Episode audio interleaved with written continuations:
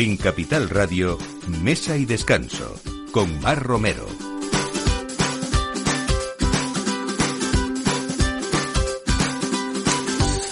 Buenos días, esta es la hora de Mesa y Descanso. Hoy, 17 de diciembre, que estamos como a dos telediarios de que empiecen las fiestas de verdad y la Nochebuena y qué mejor momento esta hora del aperitivo para no solamente hablar de buena cocina, de buenos profesionales, de buenos vinos, sino también a la vez para escuchar esos consejos que nos esperan de nuestros invitados de hoy que tienen mucho que contarnos y sobre todo contarnos eh, cosas interesantes para esos que se han retrasado un poco y que todavía nos quedan días para hacer nuestras compras y vestir nuestra mesa como, como se merecen estas fiestas.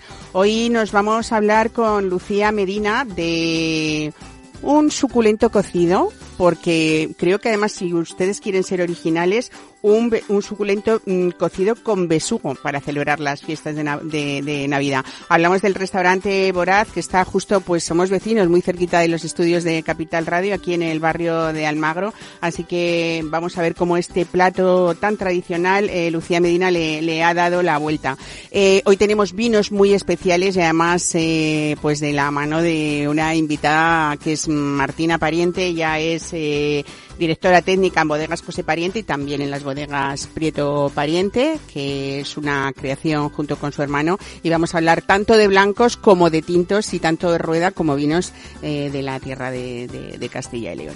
Eh, hablamos eh, con alguien que tiene mucha chispa hoy también, uno de nuestros grandes sumilleres, Ismael Álvarez, y hablamos del restaurante en el que pues hace mm, relativamente poco, no sé si no, no, ha cumplido todavía dos años, que es Chispa Bistro, ese restaurante gastronómico que ha huido un poco del menú de gastación y también del maridaje, pero tiene cosas tan positivas como páginas en las que uno encuentra cuando elige los platos también elegir o botellas o copas y desde luego siempre referencias eh, bueno pues de un gusto muy personal y de un profesional como él que lleva pues muchísimos años en restaurantes tan importantes por ejemplo como Nerúa de, de Bilbao.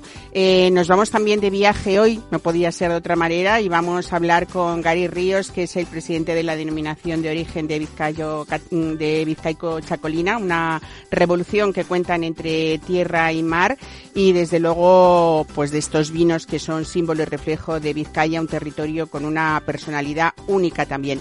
Y hoy cerramos con Nacho Manzano eh, porque Esther, Sandra y Nacho, los tres eh, hermanos de Casa Marcial en Arriondas, en Asturias, han hecho pues un restaurante que lo han transformado y lo han desubicado. Esto nos lo va a explicar, eh, nos, nos, lo va a explicar él, muy bien, pero es simplemente preparar eh, menús para estas fiestas tan navideñas, como les digo, y sobre todo que otro de los participantes en esas, en esos menús sea el propio cliente. Así lo han decidido ellos con platos tradicionales de toda la vida de Casa Marcial. Así que todo esto nos espera en esta próxima hora con Víctor Nieva en la realización y quien les habla, Mar Romero. Bienvenidos a Mesa y Descanso.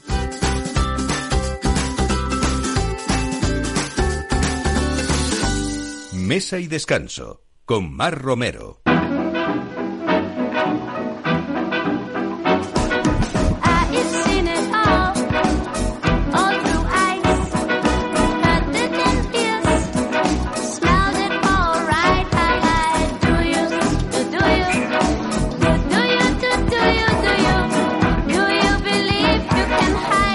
Bueno, pues hablamos de este restaurante, como les decía, vecino de esta casa también, Voraz, que apuesta por la cocina española con productos de temporada, una cocina rica, sencilla y también un paseo por esos clásicos de la gastronomía nacional que realmente son siempre un acierto para, para cualquier paladar. Lucía Medina, buenos días, bienvenida a Mesa y Descanso.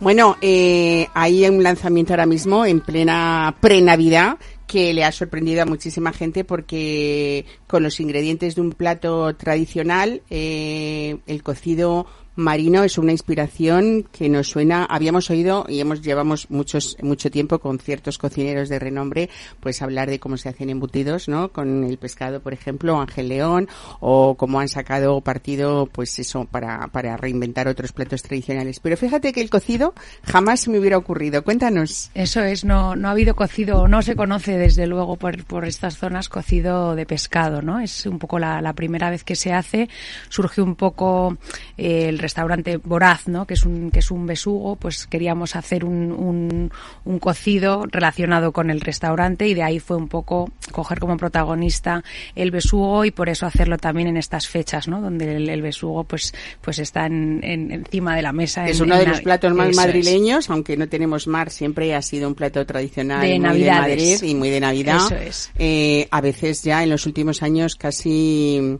heroico en el sentido del bolsillo que Sí, se no, necesita, ¿no? Porque yo creo que es uno de de los pescar y luego también, no además no es fácil de encontrar tampoco es, en, en- es. en el mercado, ¿no? Eso bueno, es. lo del cocido, eh, Lucía, tú que te has formado aparte de, de formarte en Cordomble, eh, también eh, vienes eh, de trabajar eh, bastante tiempo con, con, con Juanjo, el, el- el López eh, de la Tasquita.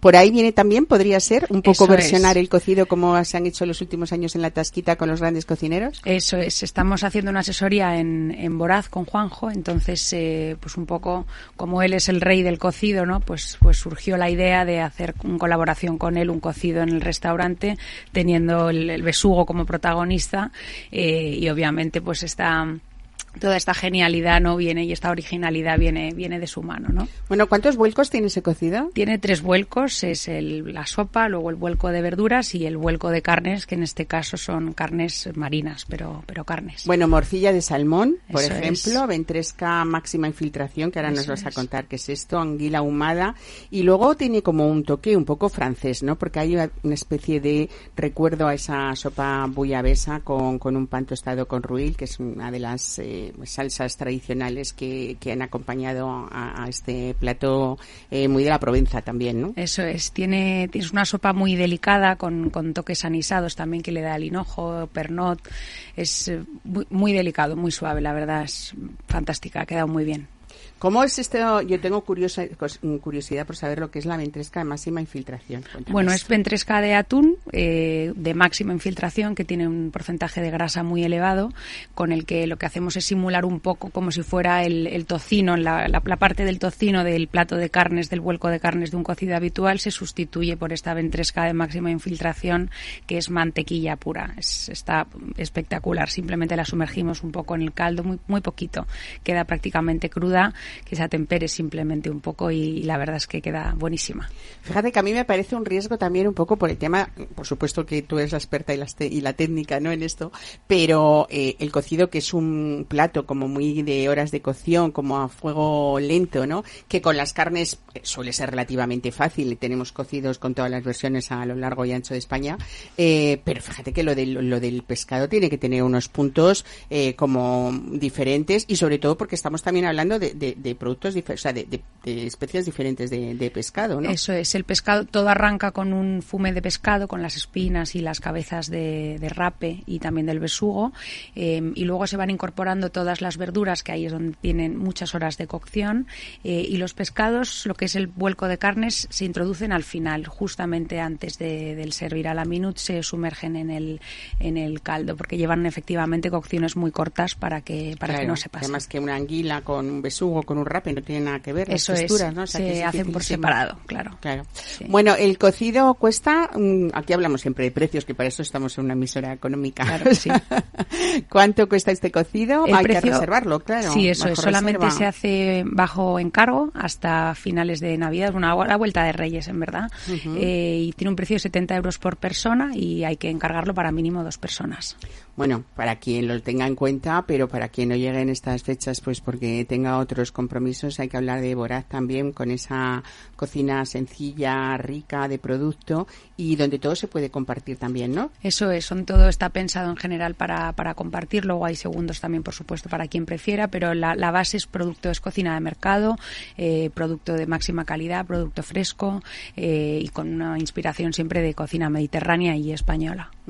Bueno, hablamos o hablan mucho de esos tomates de temporada que son tomates XL, ¿no? Eso es. Con simplemente aceite de Simplemente de oliva aceite de oliva y, y sal de Hawái, pero negra, pero es, es el, el puro tomate y, y ya está, no necesita más, ¿no? Cuando tienes un buen producto de calidad tampoco hace falta. A los huevos le das mucha importancia también, Lucía, Eso es, son huevos criados eh, de gallinas criadas en, en libertad, de cobardes y gallinas, y los tenemos en varios de nuestros platos. Todo hay, hay mucho mimo al, al producto y a tener un producto pues de cercanía y de, máxima calidad. Si hay un plato que a mí me puede gustar de morirme, es unas patatas con huevos y carabineros. Bueno, es que es, el plato estrella de la casa. Sí, sí, sí, hacemos el carabinero en papillot y luego unas patatas que freímos al momento, mm, eh, chips muy crujientes, con los huevos fritos con puntilla. Bueno, eh, hay también esas croquetas que tienen fama vuestra, ¿no? Muy jamón ibérico Joselito, sí. y, y, luego eh, como clásicos podríamos decir eh, también esa eh, importancia que se le da y allí está la muestra del cocido a esos pescados del día que tenéis ofertas diferentes según el mercado que haya, ¿no? Hay que hablar de arroces porque en Madrid mm, realmente no podemos presumir de que haya muchos sitios donde se pueda comer un buen arroz, ¿no? Totalmente. Aquí tenemos, vamos, llevan voraz trayectoria arrocera desde que desde que abrieron y tenemos otro de los platos estrellas de la casa que es el es un arroz de pato con, con ajetes y, y eh, con ajo tierno está muy bueno. Bueno, pues nada, cocina de temporada, cocina divertida también en el sentido de que uno lo, lo puede compartir, todo, ¿no? Y desde luego ese suculento cocido que les espera, pues a, a, los que estén ávidos de conocer cosas diferentes, ¿no? Con esa base tradicional, pero con esa imaginación que a veces eh, complica las cosas y no deja de ser un reto, ¿no? Eso es, es un, es un cocido que además eh, no es pesado, está, está muy bien porque, porque es contundente, pero no, no te quedas luego pesado, es muy ligero, es, es diferente así que yo animo a todo el mundo a, que lo prueben, ¿no? Hasta después, hasta la vuelta de Navidades. Pues eh, nada, Lucía Medina, muchísimas gracias por venir a contárnoslo. Yo estoy deseando probar ese cocido con tanta mezcla de pescados que me encantan además.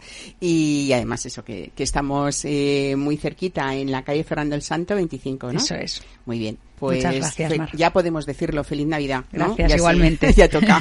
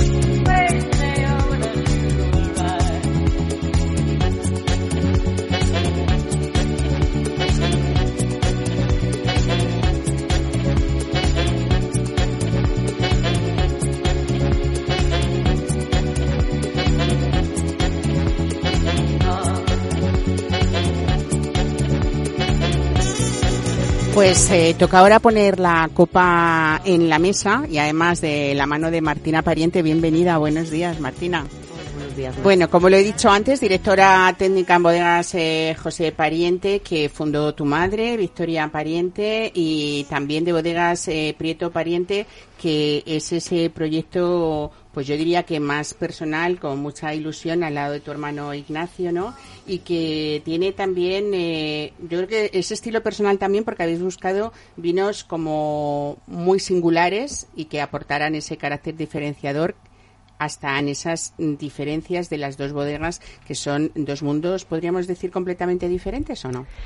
Bueno, a ver, son completamente diferentes porque sí que es verdad que el, concepto de vinos eh, desde el, inicio de ambos proyectos fueron diferentes, también por el contexto eh, histórico y del momento de la fundación, que al final creo que cada que, siempre cada proyecto hay que ubicar los inicios porque, porque son importantes, pero bueno, al final un poco el, espíritu y los valores son los mismos puesto que hablamos de, la misma familia, de, la familia Prieto Pariente.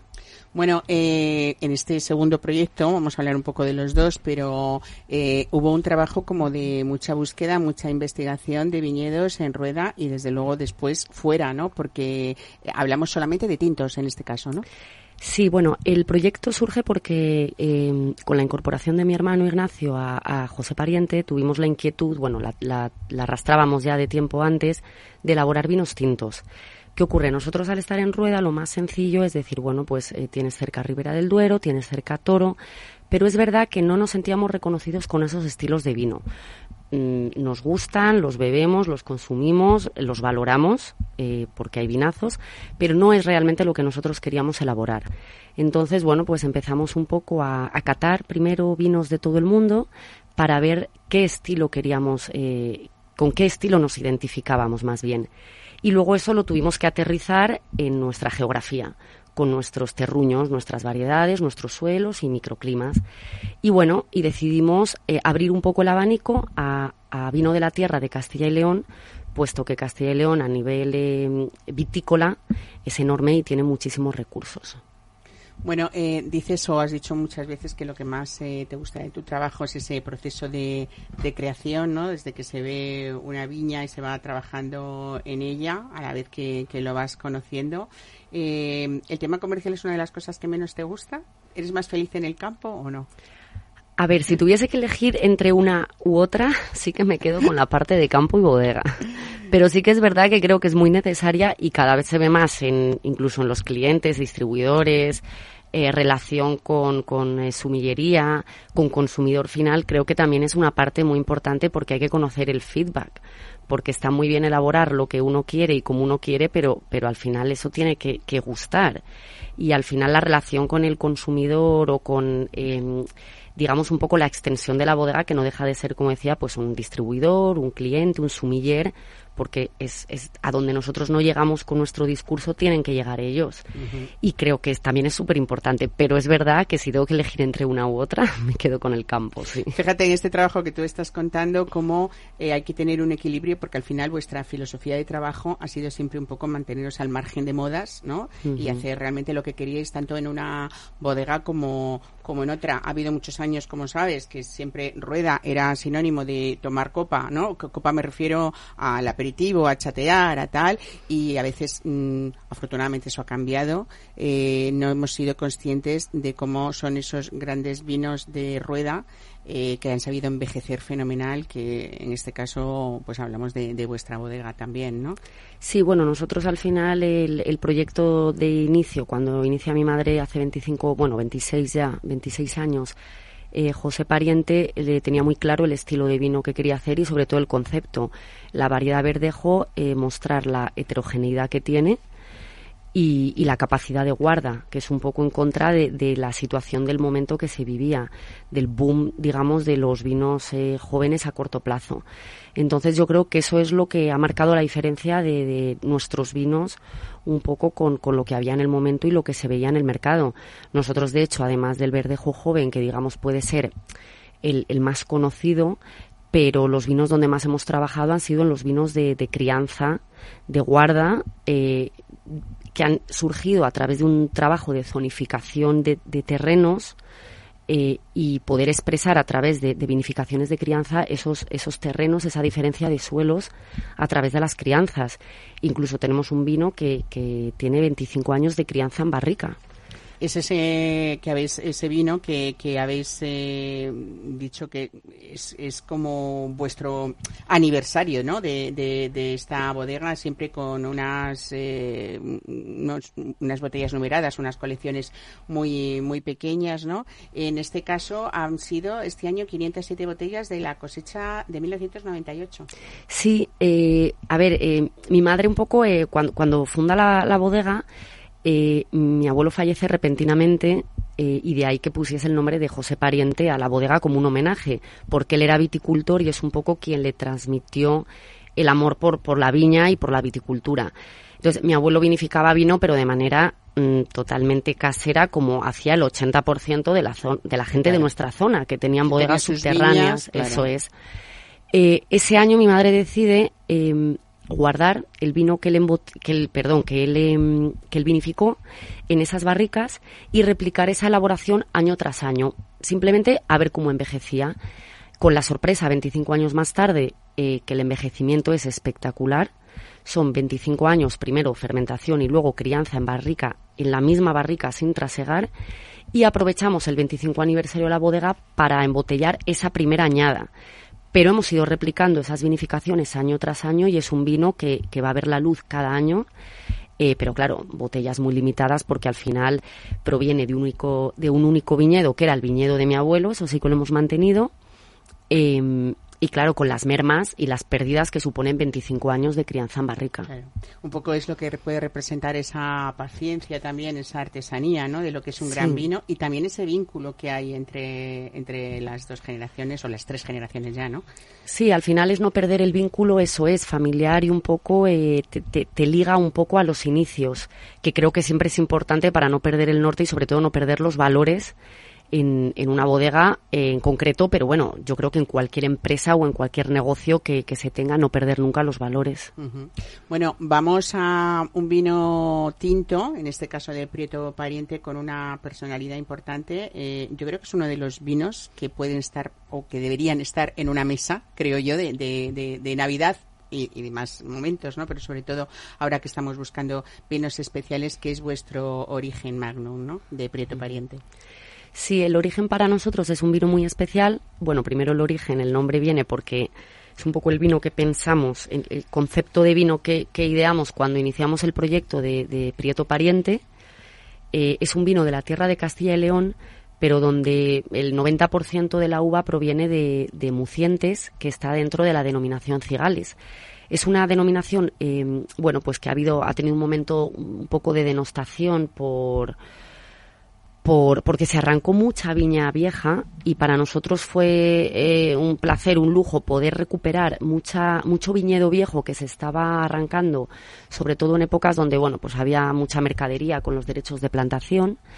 Eh, se arrancaba mucha viña vieja para, para viñedos nuevos de altas, planta, de altas densidades de plantación y primero eso fue una parte muy bonita para nosotros y en segundo lugar porque ha sido una gran sorpresa ver la elegancia que tienen los viñedos eh, de esta zona, la tempranillo de esta zona, y ver lo mismo, la capacidad de, crianza y de guarda que tienen y la longevidad que tienen en, en barrica y mostrar un poco, digamos, la, sobriedad elegante que caracteriza al, al castellano, trasladarlo al, al vino habéis elegido ese formato Magnum que hay eh, personas que, que, le encanta. Yo creo que además, mira, voy a aprovechar si me permites que está con nosotros aquí Ismael Álvarez, eh, como sumiller eh, que eres desde hace muchos años. Eh, es un valor añadido, yo creo, cuando alguien en un lugar eh, donde se cuida mucho el vino sin necesidad de ser un, elegante restaurante ni sentarse, sino en esos sitios donde hay producto, donde hay una buena barra,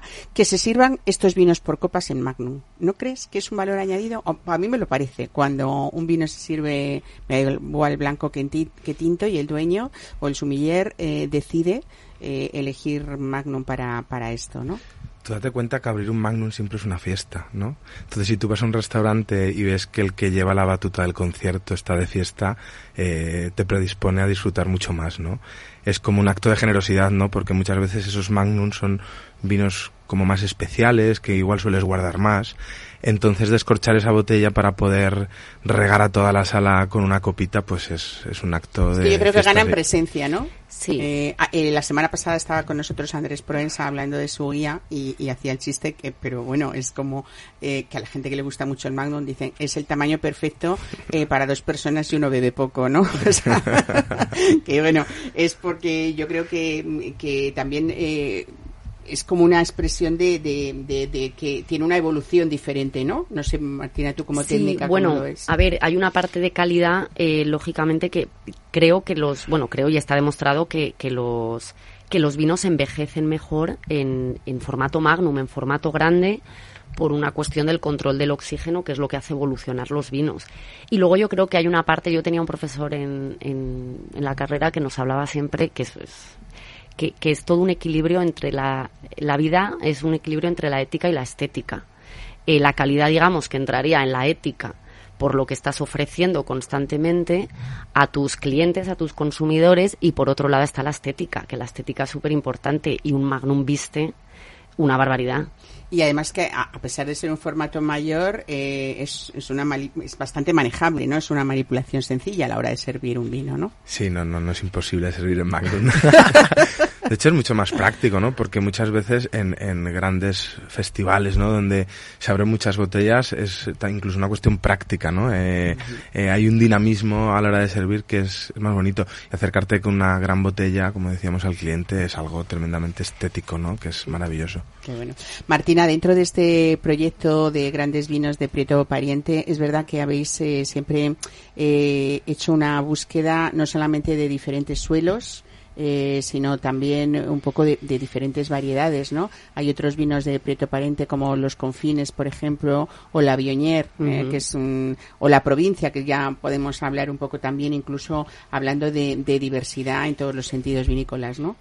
Sí, bueno, al final, como decía, lo bueno de, del inicio del proyecto, al, al no ubicar, al, digamos más bien, al abrir el abanico a, a toda la a toda la gama eh, de, de, vino de la tierra de Castilla y León, pues nos permitió ir desde la Sierra de Gredos, digamos, vertiente de Ávila, para, para trabajar con garnachas en altura, que sería los confines, que estamos hablando de viñedos que están por encima de los mil metros de altitud.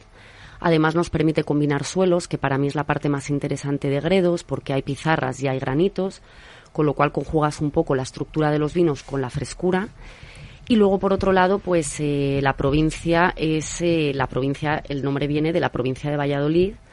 Eh, bueno, pues poder trabajar con, con la, la, las virtudes de la garnacha y de la tempranillo y también trabajar en función de las condiciones climatológicas, lo que marcarían la añada.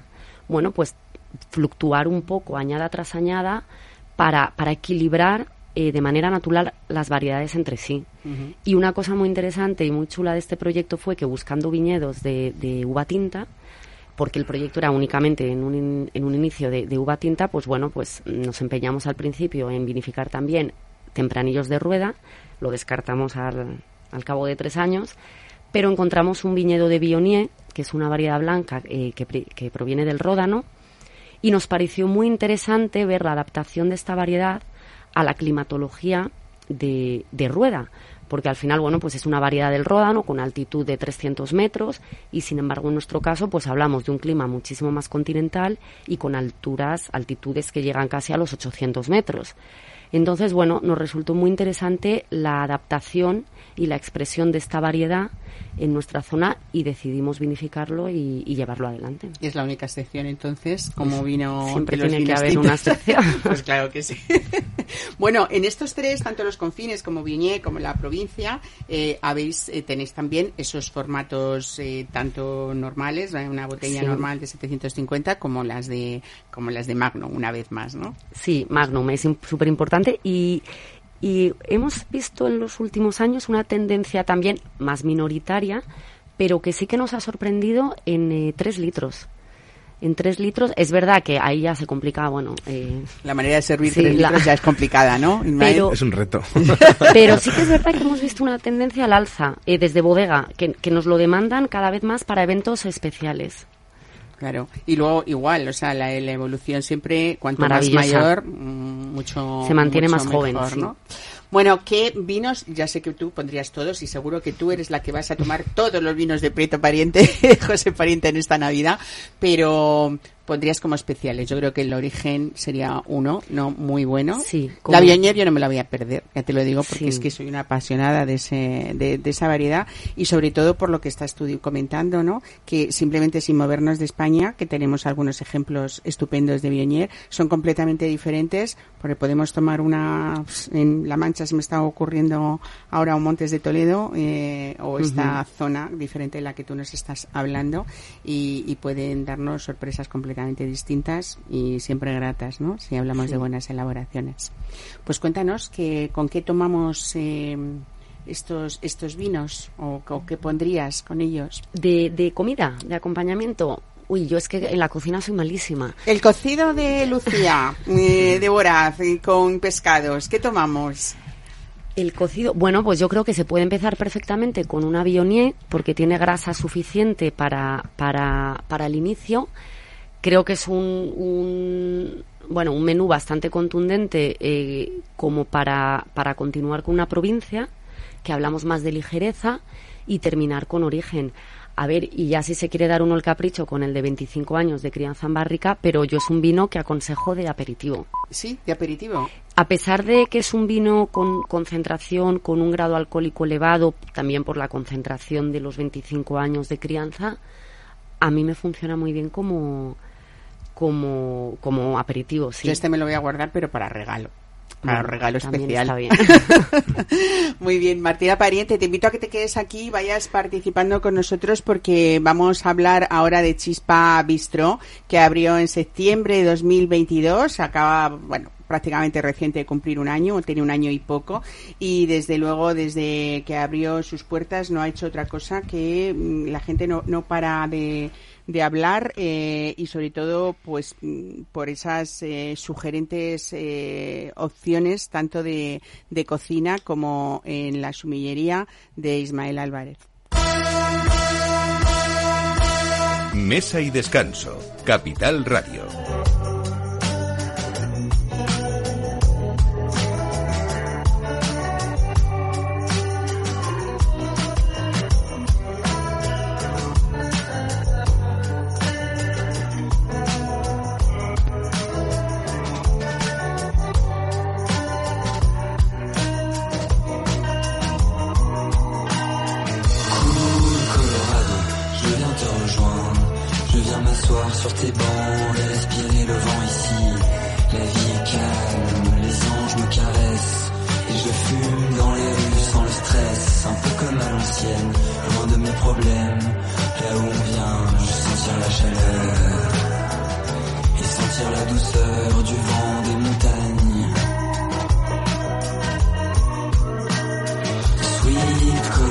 Bueno, pues como muchos proyectos, eh, había cosas malas en eh, este mundo de pandemia que vivimos, pero salieron. eh, no, no, no he dejado este año, eh, 2023, de entrevistar a personas que todos sus proyectos han salido a raíz de pensar mucho y de reflexionar en la pandemia.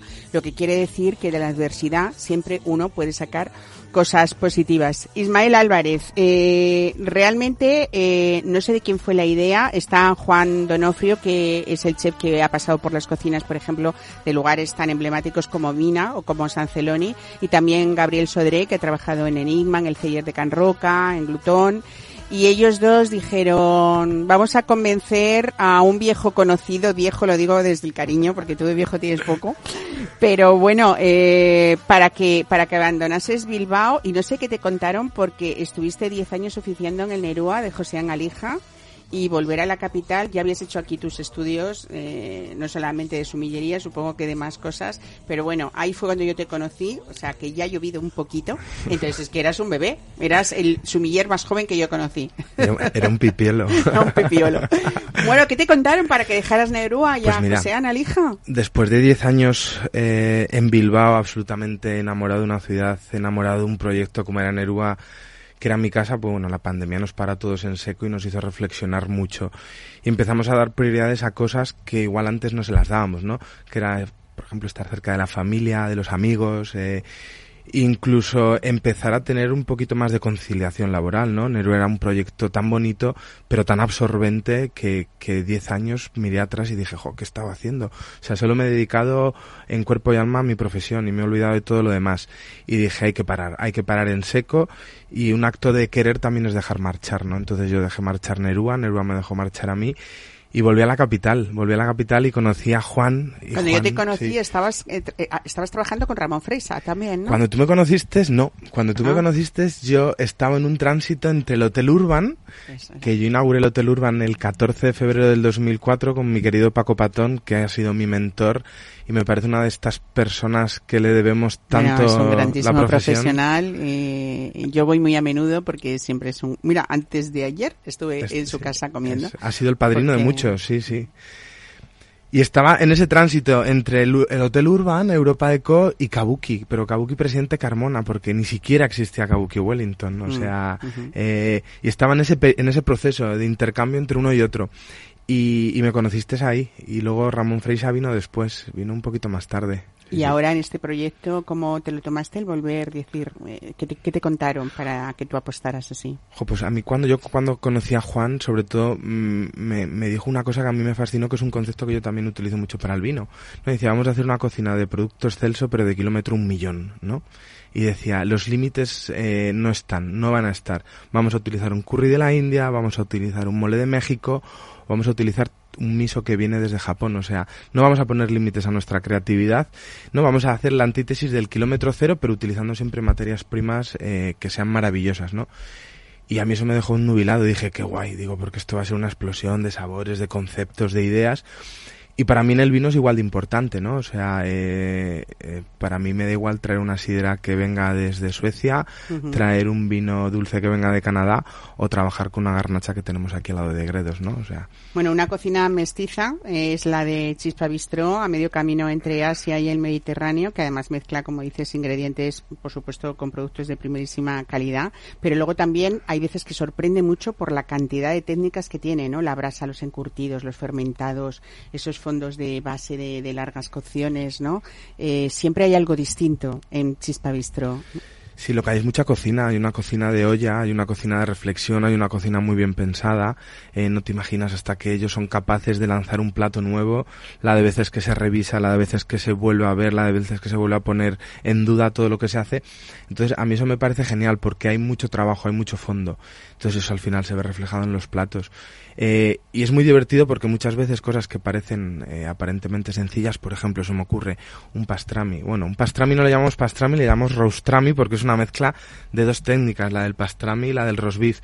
Pues es que son tres días de receta. ¿no? Bueno, esa receta eh, hay que, me imagino que vosotros que cambiáis muy a menudo vuestra carta, habrá algunos de los platos que, que se tienen que quedar fijos, ¿no? ¿no? os pasa con los clientes que dicen esto? Yo cada vez que vaya a Chispa Bistro quiero ese ese ese rustrami.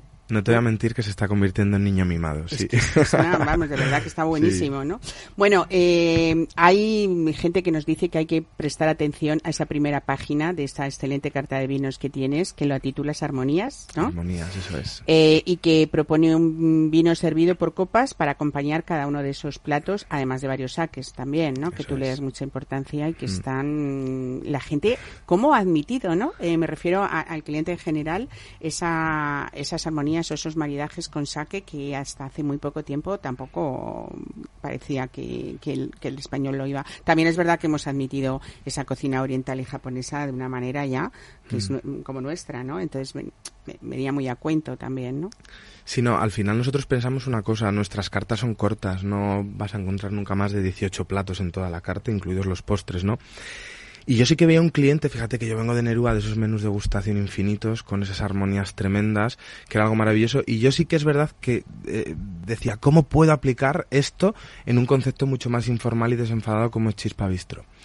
Y dije, ya está, vamos a poner vinos a copas porque la gente los demanda, pero van a tener coherencia. Cada plato va a tener su copa. Entonces, así para el cliente se sienta guiado en este viaje, pero a la vez también recomendamos la anarquía absoluta, ¿eh? que cada uno elija lo que le apetezca cuando le apetezca, ¿no? O sea, el cliente es el que manda, nosotros no imponemos nada. Entonces, la primera página, la segunda página de la carta es toda la carta de comida, un poquito más pequeñita y en mayúsculas tenemos cada vino con cada plato. Entonces es algo que es bonito porque al final son los vinos con los que vamos a trabajar a copas y tiene un sentido cada plato con su vino, ¿no? Luego, además, hay esa oída que, que habéis tenido en cocina y tal de, de, del menú degustación, que yo creo que es ideal para el comensal porque puede vivir pues una experiencia gastronómica mucho más relajada, ¿no? Y adaptada un poco a lo que a lo que en un momento le apetece a cada persona cada día. Eh, eso lo has hecho también con, con las copas, que es una maravilla poderte tomar una copa con. Y luego también hay fijos en esa carta eh, que uno, bueno, aparte del que hemos nombrado, porque yo creo que uno de los mejores platos, y que también habla mucha gente de él, son los cogollos a la parrilla con curry verde y ese chutney de tomate verde, que lo tenéis fijo, ¿no? Ese también es, ese también, también es niño ¿no? mimado. son es nuestros dos niños son mimados. Son obligatorios, sí. ¿no? Y bueno, estamos también en este invierno que hay que hablar de caza y hay un pichón con canelón de puerro y pera, que esto ya es que que yo creo que, que, es un trabajo soberbio de diferentes cocciones, de diferentes partes de, del animal en, en, el, en el plato. Eh, yo creo que es un trabajo sublime de, de, de todo, de cocina, incluso de, de fermentados, ¿no? Sí. También, o sea que... Fíjate que ese es un plato que lo hemos revisado y lo hemos cambiado hace una semana. Y hemos hecho un homenaje también al cocido y le hemos llamado el pichón en tres vuelcos, ¿no? Porque es un pichón que aparece en tres partes diferentes. Y lo hemos refinado un poquito, lo hemos revolucionado un poquito. Bueno, ya es un pichón que salen con unas tartaletas de su paté, el corazón lo humamos, lo deshidratamos, lo rayamos como si fuera una trufa por encima, eh, hacemos un tartar de la parte del solomillo con un puerro a la llama, las patitas, las alitas, las cocinamos en ese fondo que elaboramos con las carcasas. Qué mala hora No, no, es, es- esta de hablar de estas cosas, ¿eh? Es, es- es el momento, ¿verdad? Es el momento. Qué bien. Sí. Bueno, eh, te tengo que aprovechar hoy que estás aquí, igual que a Martina Pariente. Eh, por cierto, eh, Lucía Medina, ¿tú eres un amante del vino también o no? Soy aficionada, pero la verdad es que mm, conozco poco, por eso también. Estamos aquí apuntando escuchar, todos, ¿verdad? Claro, todos aquí, nuestros oyentes siempre tienen una agenda gastronómica ¿eh? y Sí. vinícola para... Pues no sé, dime dos o tres vinos que no te perderías a lo largo de todas estas Navidades, hasta Reyes, para que podamos aconsejar eh, pues algo que te guste a ti especialmente, eh, a unos precios que todo el mundo pueda gastar y algún lujo, ¿por qué no? Que también son fechas en las que uno eh, a veces elige cosas que a lo largo del año no lo hace, ¿no? Entonces merecen un capricho ahora Claro. también. Es, es- es tiempo de ello. Pues mira, jo, yo hablábamos del, del, del 25 años de, de José Pariente, a mí me parece un vino de culto en España. ¿eh? Ujú. O sea, yo eh, voy a hacer un acto de egoísmo y no se lo regales a nadie. Quédatelo tú. Me lo quedo yo, ¿no? Porque es un vino para tener siempre. Pero sí que es verdad que, mira, yo, eh, eh, gracias a la familia Donofrio, ¿no? Que son los, los dueños y Juan, que es el chef, ¿no? Eh, de, estoy conociendo un poquito más de Argentina. Y he puesto el foco en, en el valle de Cafayate, en la zona central, una zona que se llama Chacayés, que es una zona muy alta, que es una olla a presión de talento, gente joven, plantando variedades por encima de los 1200 metros. Y hace poco llegó un vino a mis manos que se llamaba Versacrum, una garnacha, que es que roza lo etéreo. Es tan fina, es tan delicada. Qué definición más bonita, Es- ¿no? Es espectacular, ¿no? Eh, la sedosidad, pero la profundidad que tiene. Y creo que es un vino de fiesta, es un vino de... de... Además es un vino que yo le pondría, eh, no comida, yo el maridaje que le haría sería compañía y una buena charla, ¿no? Porque es un vino tan dinámico y detrás de esa botella solo van a aparecer conversaciones bonitas, ¿no? Qué Que- bonito. que en estas fiestas las necesitamos. Pues to- tomamos nota, tomamos Sí, sí. nota. Oye, si te parece, mm, eh, ¿te quedaba alguna sugerencia más? O... Es que puedo hacer tantas... Bueno, vamos, yo te voy a llevar de fiesta Sí. y te voy a llevar a una tierra muy querida, mm, porque mira, estábamos hablando de enero antes, nos vamos a la denominación de origen vizcaico-chacolina, eh, de la mano de su presidente, el Consejo Regulador de esta denominación, Gary Ríos, y vamos a hablar, eh, bueno, pues de esos símbolos, de esos vinos que son símbolo y reflejo de, de Vizcaya y que vamos a hablar, pues eso, de un territorio con una personalidad única, pero sobre todo de unos vinos que han tenido una evolución y de unos eh, viticultores guerreros que han hecho apuestas muy sorprendentes eh, y vamos, vamos a verlo desde, desde su compañía.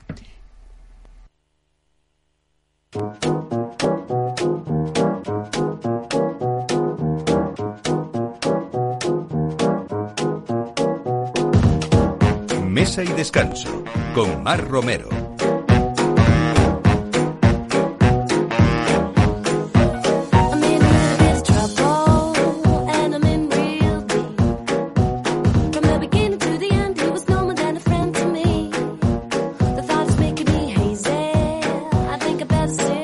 Bueno, la presencia de la vid en Vizcaya es milenaria y es eh, fruto de esto nació el Chacolí, que es un vino que gracias a la pasión y al gran trabajo de un pequeño grupo de personas productoras, pues se ha preservado, se ha ido conociendo, reinterpretando ese territorio y también evolucionando, como les comentaba, hasta convertirse en un icono representativo de esta región. Gary Ríos, presidente de este Consejo Regulador de la Denominación de Origen Vizcaico-Chacolina. Buenos días, bienvenido a Mesa y Descanso.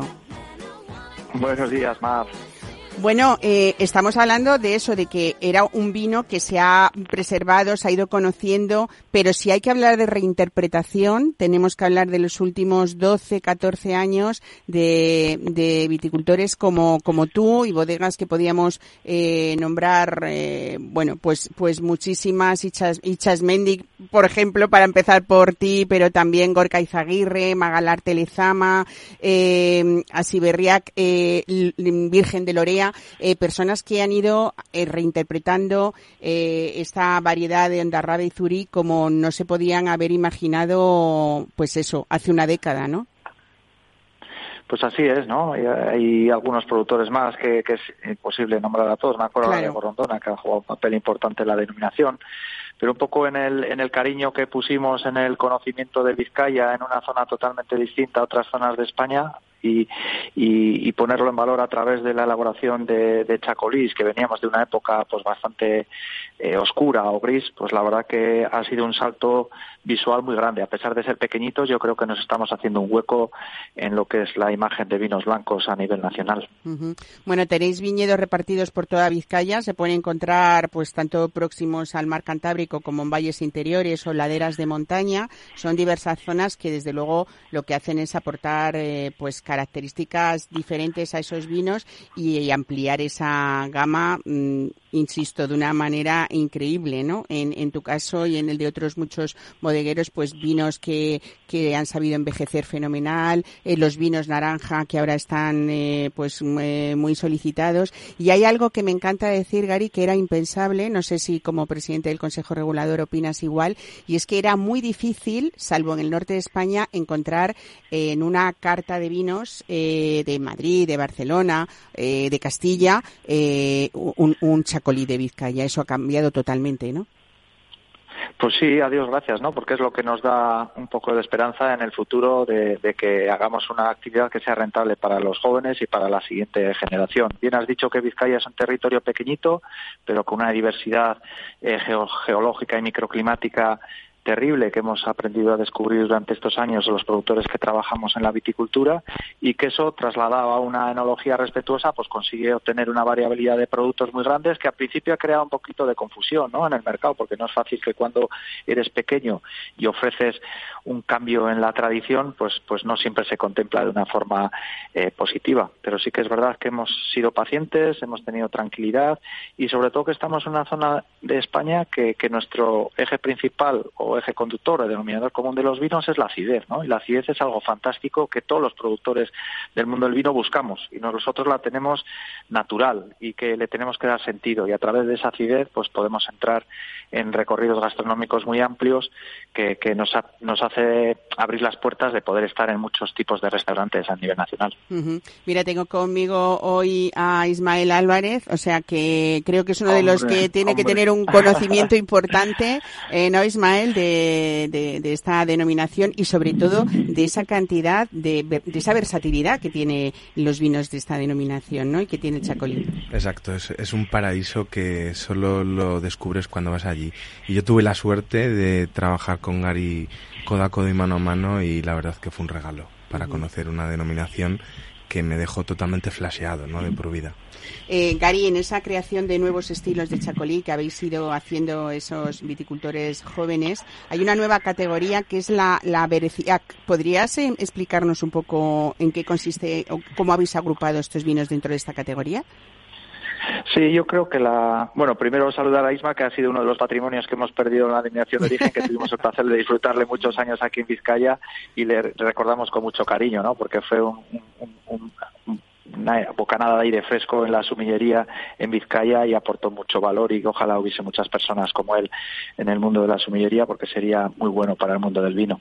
Y en cuanto a, lo que comentas de la clasificación de los vinos, yo creo que hemos sido una denominación atrevida, que somos una denominación homogénea, que es bastante eh, fácil ponernos de acuerdo en, en todos los productores porque hay bastante homogeneidad y que hemos sido capaces durante la pandemia en la que hemos sufrido mucho pues de establecer un, un objetivo de modificación del reglamento para establecer una nueva clasificación de productos no a través de un consenso y una participación de todos los miembros del consejo hemos establecido que la norma tiene que ser la herramienta que dé cobertura a los productores no un impedimento no y eso conlleva un trabajo de fondo grande que hemos sido capaces de hacerlo durante estos dos años y que ha consistido en, cambiar la normativa y en ampliar la clasificación de productos. Ahora hay vinos jóvenes, está la parte de los Beresia, que serían vinos que tendrían al mínimo, como mínimo, pues cinco meses de crianza en cualquier tipo de recipientes, porque se está trabajando en muchos ámbitos eh, de la crianza en la elaboración de los chacolís.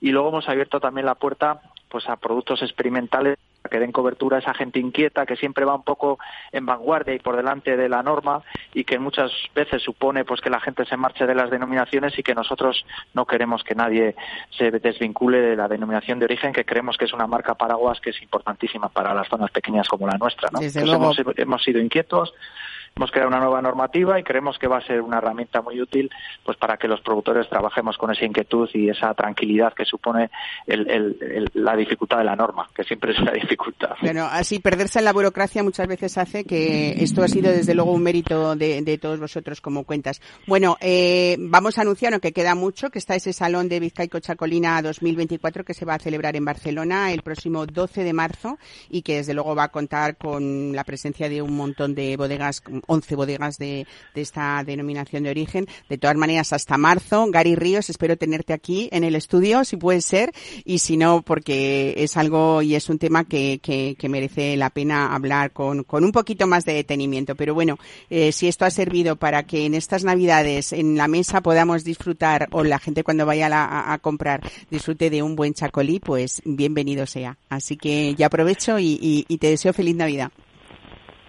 Sí, igualmente. Y siempre recordar a la gente que detrás del término chacolí va a encontrar sorpresa, va a encontrar productos que, que no son reconocibles y que, y que crean una buena adicción, ¿no? Que es de lo que, de lo que, se tratamos. trata. Y bajar a Madrid, por supuesto, que siempre es un placer pues bajar a una ciudad en la que hay gran gastronomía, gran diversidad y, y- y que valora tanto pues productos de otras zonas. Muy Así bien. que nos veremos por ahí seguro. Pues Gary Ríos, presidente del Consejo Regulador, muchísimas gracias. Un saludo.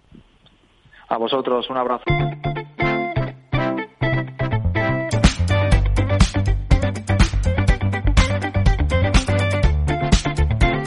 Bueno, pues nos vamos de viaje hoy también, como nos gusta en cada programa, eh, hoy hasta Riondas, hasta Asturias, a Casa Marcial y vamos a hablar con Nacho Manzano y de uno de los restaurantes, eh, pues eh, por parte de los, de los usuarios de, de- de muchas eh, centrales de reserva, pues uno de los restaurantes favoritos de los españoles, porque está en esa mirada que pone Nacho Manzano y su familia hacia esa esencia y esa huerta y ese mar que les rodea. Nacho Manzano, buenos días, bienvenido a Mesa y Descanso. Hola, buenos días.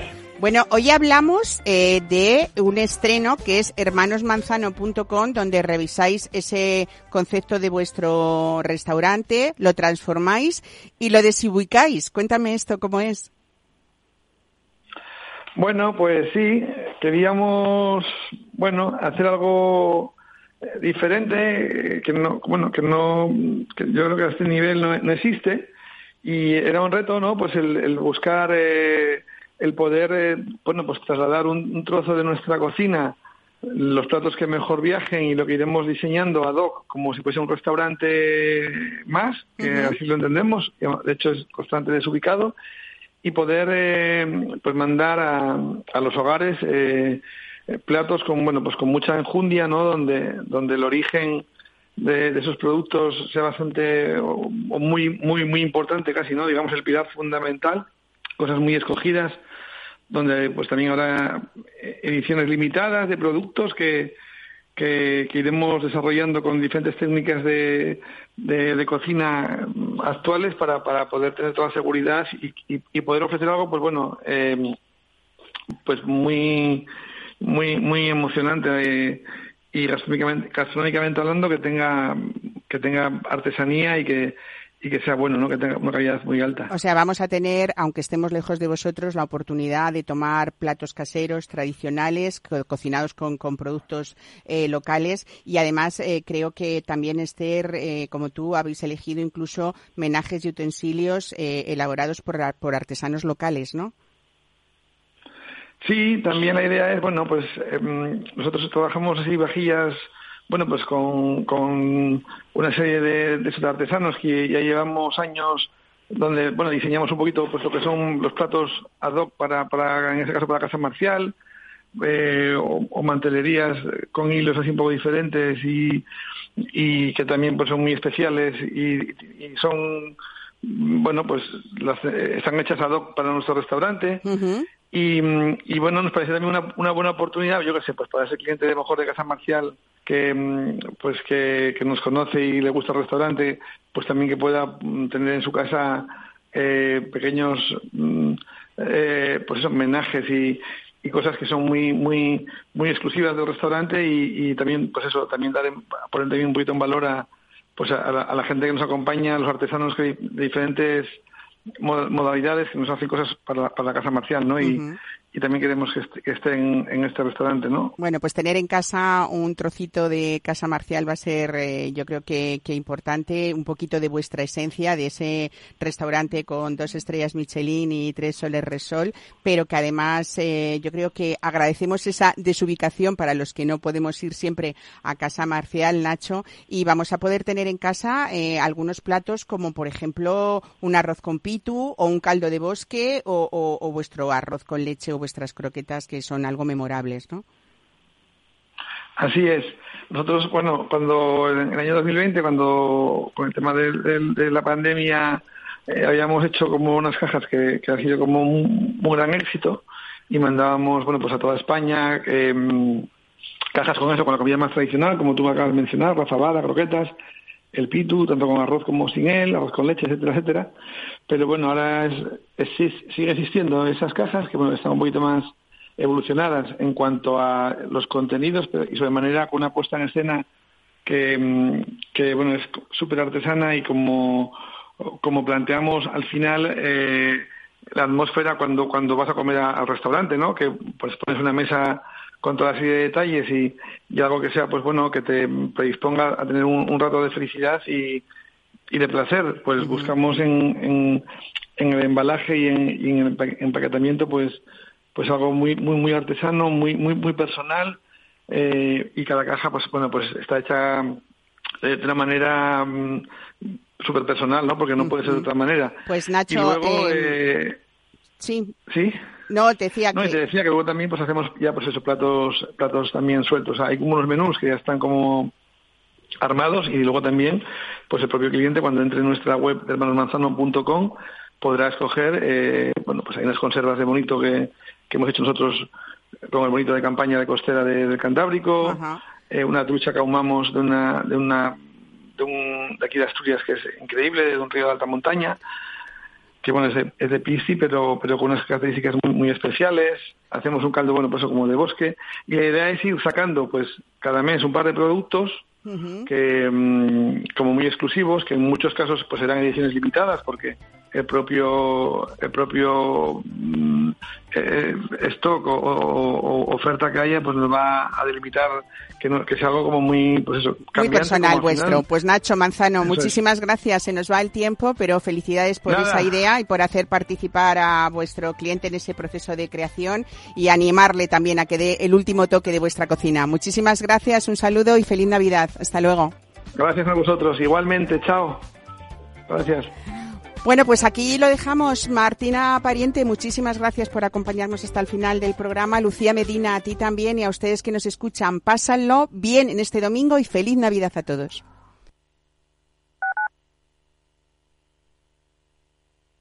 Capital Radio Madrid 103.2. Nueva frecuencia, nuevo sonido.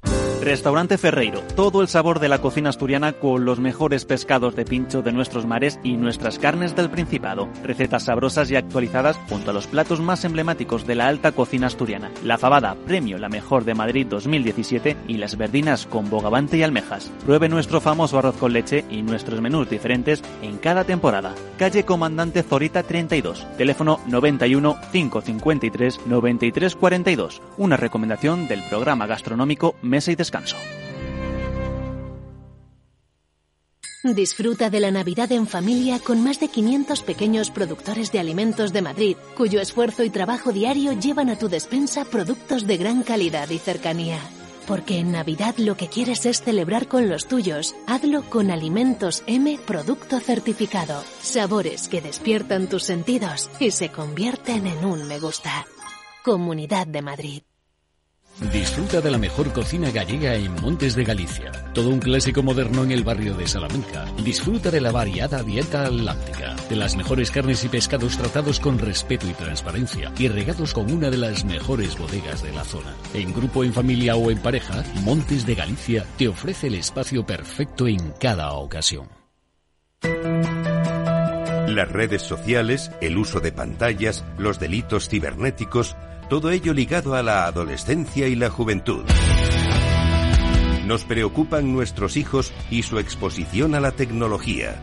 Y por eso tienen un espacio en nuestras Familias Enredadas, con Pilar Rodríguez los martes en el balance. Aquí, en Capital Radio.